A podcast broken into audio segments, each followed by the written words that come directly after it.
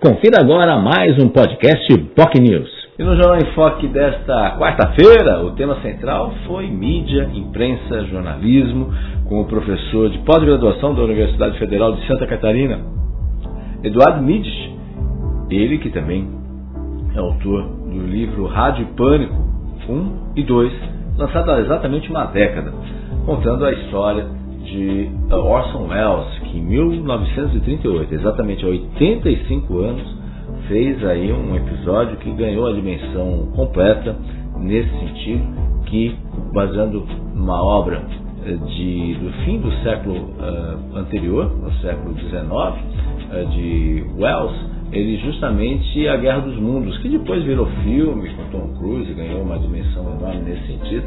Mas o episódio A Guerra dos Mundos foi, uh, com toda a sonoplastia, foi feito num programa de uma hora de duração uh, na CBS, na rádio da CBS, em 1938, em outubro de 1938, exatamente às vésperas do Dia das Bruxas, muito comum nos Estados Unidos, dia 30 de outubro de 1938.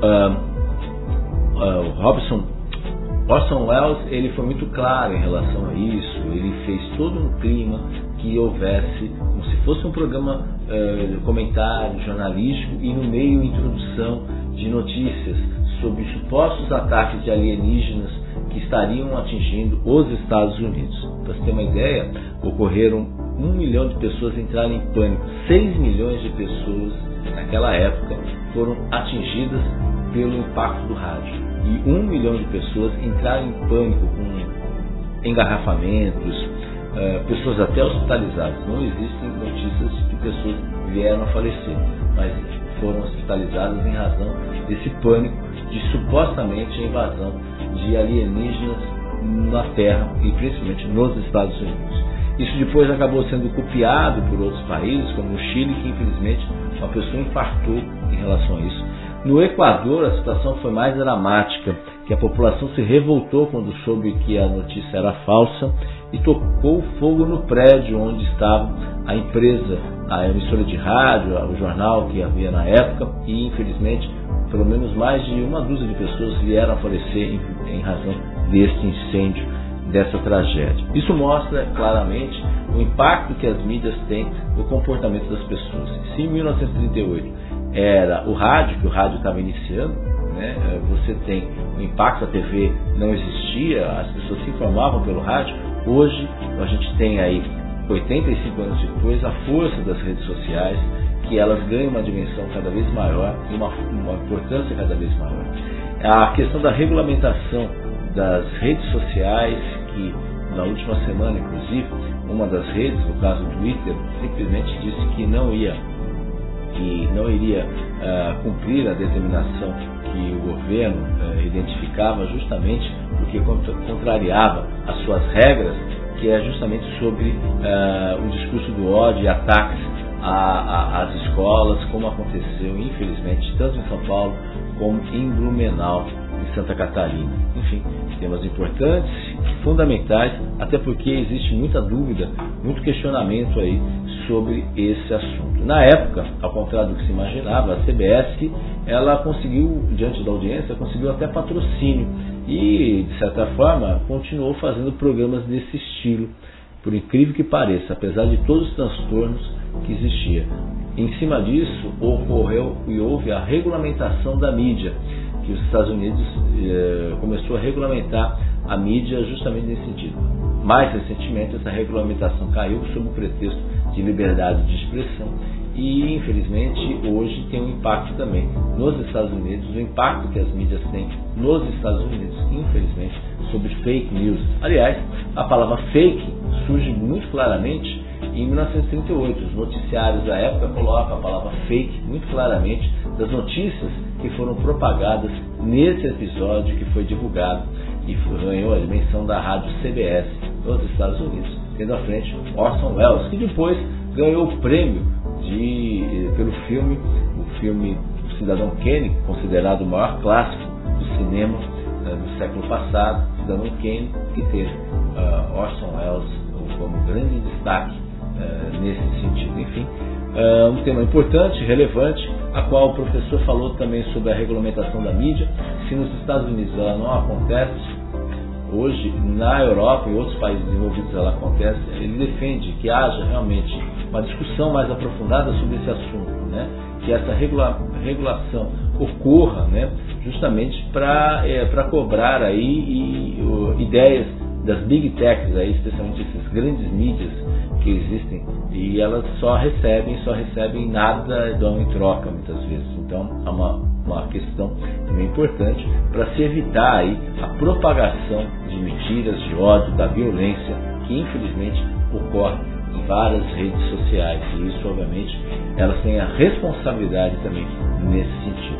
O, o convidado também falou sobre a volta do diploma de jornalista, algo que está sendo acalentado pela FENAGE, isso também tem um contexto importante que justamente mostra a força né, e a importância da valorização do profissional de jornalismo, como acontece com outras profissões. Hoje, infelizmente, a gente tem muito palpiteiro, muito comentarista que às vezes não tem a responsabilidade social a qual o jornalista deve ter.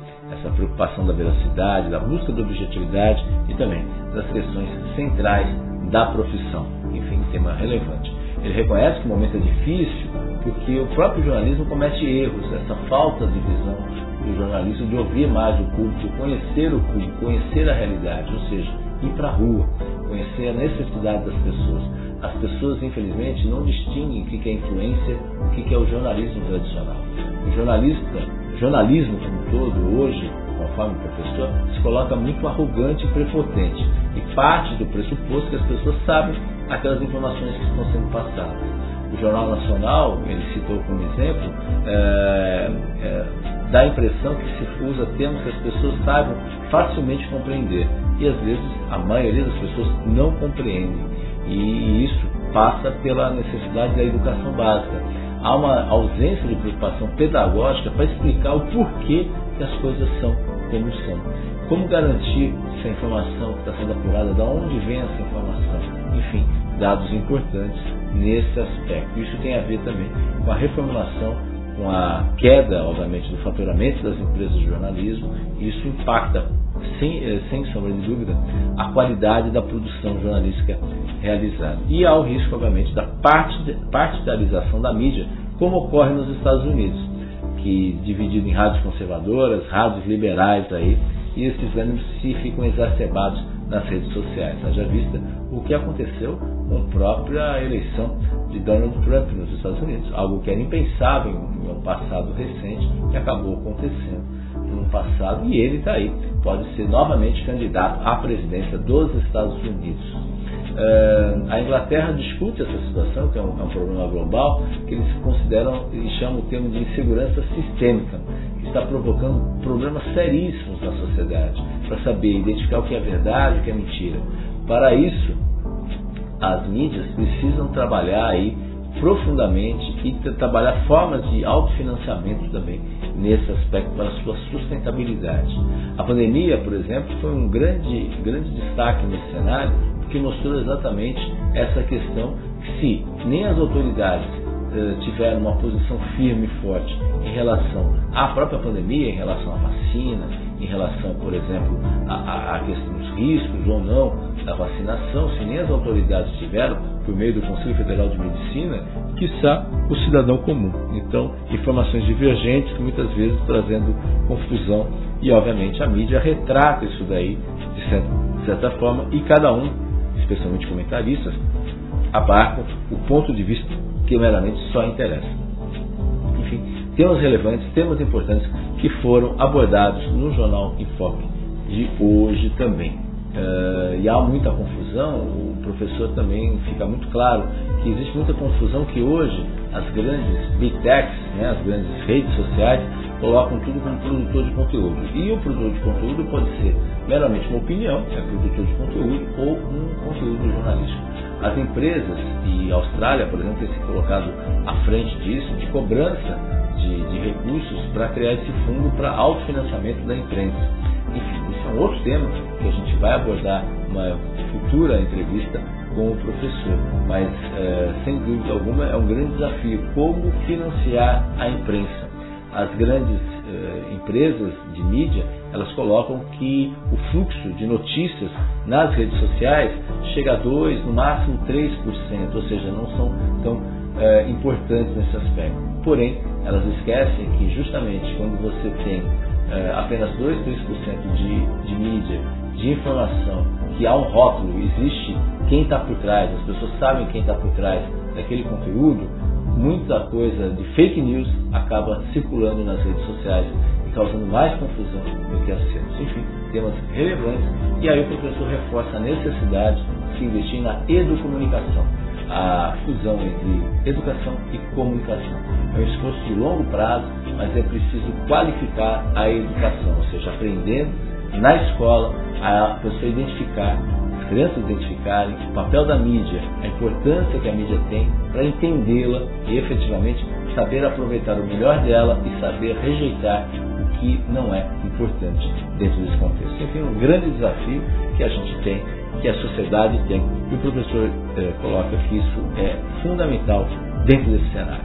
Tema importante que você pode acompanhar pelo nosso Facebook, facebook.com.br nosso canal no YouTube, youtube.com.br TV. Você também pode acompanhar o programa no nosso site bocnews.com. Lembrando que a reprise do Jornal em Foque tem, acontece a partir das 3 da tarde na TV com Santos, canal 8 da Viva e canal 11 da NET Claro. Tenham todos um ótimo dia e até o próximo podcast. Você ouviu mais um podcast Boc News.